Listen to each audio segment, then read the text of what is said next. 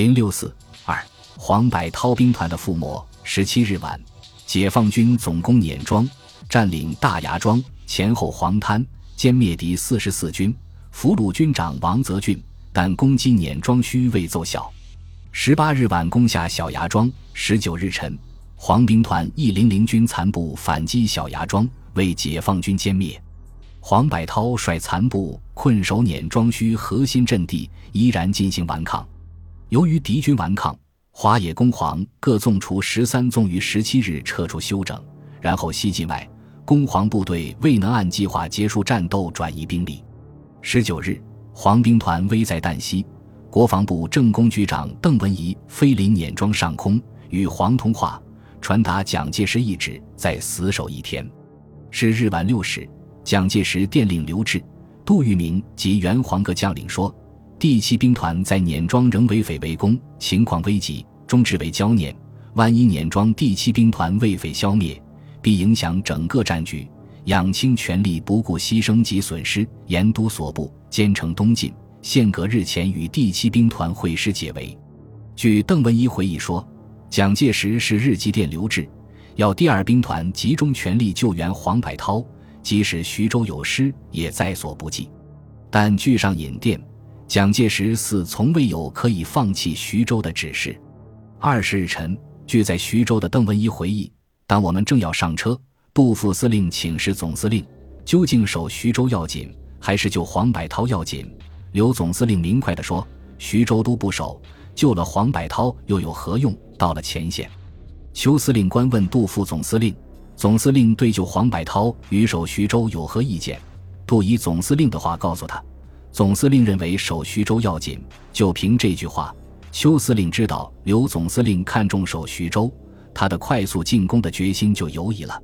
十九日晚，解放军强攻碾庄圩，至二十日晨结束战斗，占领碾庄圩。黄百韬率残部撤至大院上继续抵抗。当天，郭汝瑰与空军副总司令王书明奉命到徐州研究战法，先飞至碾庄上空视察。发现碾庄失守，急至徐州，深知黄百韬已无法持久。刘志向郭汝瑰要求：一总统亲王指挥；二速空运两个军增加；三请总统下决心以全力东进，对徐州安全可置不问。当时黄百韬兵团仅剩第六十四军军部、二十五军第八十师师部等残部，全兵团已被消灭殆尽。尽管徐州剿总制定了中央突破战法，但各军并不力战，在解放军的坚强阻击面前无法突破。战至二十二日，解放军攻占大院上等第六十四军残余阵地，第六十四军军长刘振湘被俘，黄百韬自杀，第七兵团五个军十个师被全部歼灭。与此同时，粟裕正指挥各部攻击邱清泉、李弥兵团。十九日晚，在潘塘一线发起真面目攻击，倾全力进攻，严重威胁徐州。但秋、李对自身安全组织严密，粟裕未能达到截断其退路的目的。蒋介石作为国民党军的统帅，坚持救黄，不允许部下见危不救，是他的一条原则。但国民党军已形成恶习，蒋介石已无可能严肃军纪。